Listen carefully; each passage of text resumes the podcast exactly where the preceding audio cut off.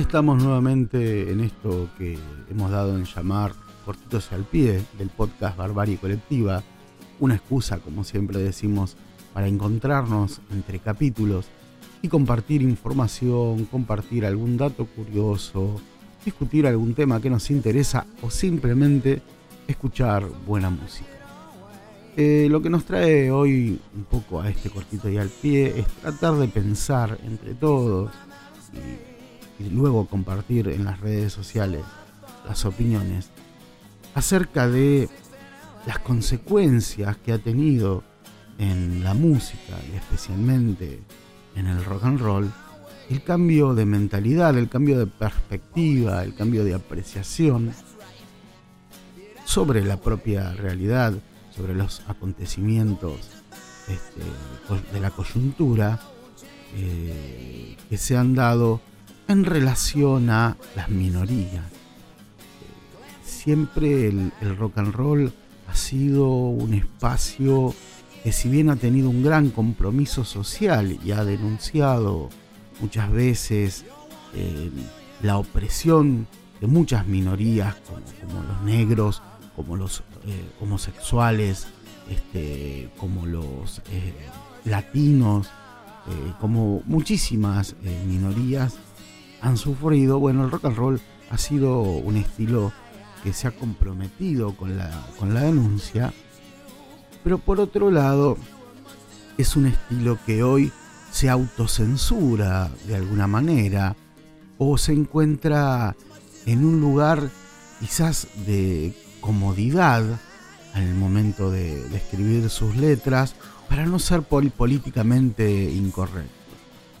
Eh, y esto es raro porque si bien el rock and roll se, es cuidadoso de decir aquello que pueda ser denunciado, son otros los estilos de música que, si bien no se meten con las minorías este, étnicas, con las minorías este, con sexuales, este, con, no sé, con, las minorías que tengan que ver con las ideologías políticas, son muy cuidadosos de eso eh, presentan letras cargadas de violencia, cargadas de misoginia, cargadas de una mirada, por ejemplo, hacia la mujer.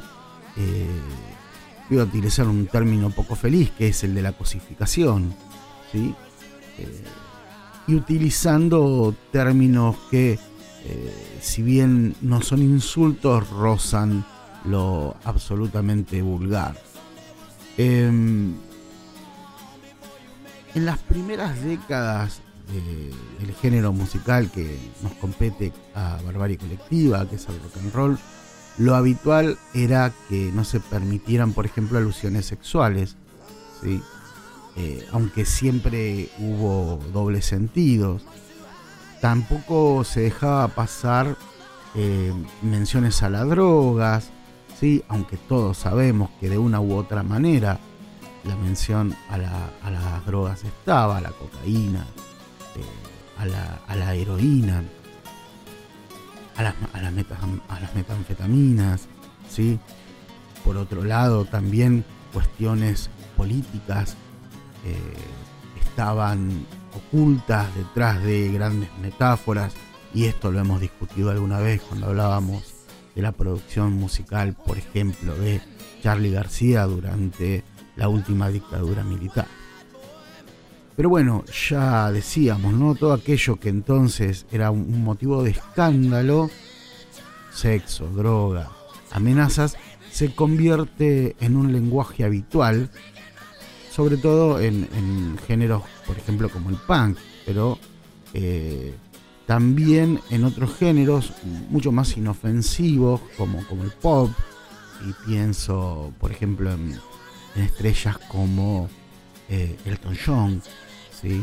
pienso en estrellas encumbradas como eh, el propio David Bowie alguna canción de los de Guns N' Roses por ejemplo One in a Million de Guns N' Roses fue eh, que es eh, escrita por Axel Rose, el líder de los Guns, es una, una, canción en donde no hay ningún tipo de filtro, pero claramente ha sido descartada ya que su letra es completamente racista y, luego de, grabarla las críticas le, llovieron a punto que, por ejemplo, se suspendió una participación de los Guns en un acto que se iba a hacer, en, realidad el acto se hizo, no participaron los Guns, en un acto solidario de, lucha contra, eh, en, favor de organizaciones que luchaban en contra el SIDA en los Estados Unidos, en la ciudad de Nueva York. Eh, es una canción en donde podemos eh, leer un ataque discriminatorio contra las personas negras y los homosexuales, utiliza claramente la palabra maricas y negro. Este, y el propio Axel Rose, que estuvo hace poco aquí en la Argentina, un Axel Rose absolutamente joven, este, no el Axel que hoy, hoy conocemos, muchísimo más, este, muchísimo más profesional, muchísimo más centrado. Decía el propio Rox, dijo que, que se inspiró en un asalto que le había sucedido a un amigo de él en una estación de servicio y eh, que a partir de ahí hizo un montón de declaraciones desafortunadas en las que aseguraba que se sentía intimidado, asustado por, por los negros cuando compraba en algunos sitios. Recuerdo que en el 2010 el propio Slash, este, el, Gans casi argentino, el más amado quizás de los Gans en nuestro, en nuestro país, dijo que en, su momento él se oponía a la publicación de esta, de esta canción, pero bueno, como todos sabemos, el que pisa fuerte ahí es Axel, y que no se, no se sorprendió de la controversia, dado que el tono del tema era absolutamente ofensivo. Bueno, la canción finalmente este, es borrada, eh, claramente es, es, una situación desafortunada en la composición de Axel. Eh, él mismo termina renegando de la canción y no la incluye en ningún recopilatorio que se han hecho de los que de los tantos que han hecho los Guns. Para ir cerrando y para que esto no, sea tan extenso y la realidad es que no busco una conclusión, sino que busco abrir un debate, eh, está el ejemplo de Brown Sugar, de los Rolling Stones. ¿Sí? Brown Sugar, uno de los temas más conocidos, más famosos y quizás predilectos de muchos, de los Rolling, muchos, muchos crecimos con, con esos discos de, los Rolling Stones, en donde estaba incluido Brown, Sugar, que fue tocado infinidad de veces en vivo por, por la banda. ¿sí? Este, pero claramente es una de las canciones más controvertidas de los Stones, dado que la letra eh, tiene hace referencia a la esclavitud, a la violación, a la misoginia, al machismo. Eh, en algún punto, eh, hasta en, una lectura podríamos hablar que habla hasta de drogas. Eh, pero recordemos que esta canción tiene más de tres o cuatro décadas. ¿sí? y hay que ver si en algún, en algún punto Jagger cuando escribe la letra de esta canción, en donde se habla, de barcos negreros en la costa de oro con destino a los campos de algodón, vendidos en el mercado de la ciudad de Nueva Orleans, viejos traficantes de esclavos con cicatrices, saben lo que están haciendo bien, escuchalos azotando a las mujeres en torno a la medianoche. Eh, ¿En qué estaría pensando Jagger en el momento en que escribe esta canción estaba a, favor de la esclavitud, Jagger, bueno, claramente no. Quiero, creer eso, permítanme, ser ingenuos.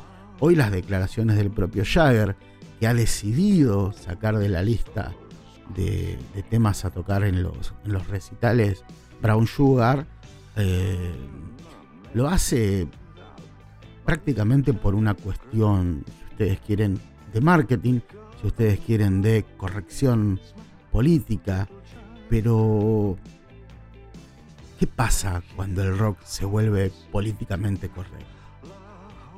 ¿Sigue siendo rock? ¿Sigue siendo el rock contestatario que nos gusta escuchar? ¿El rock rebelde?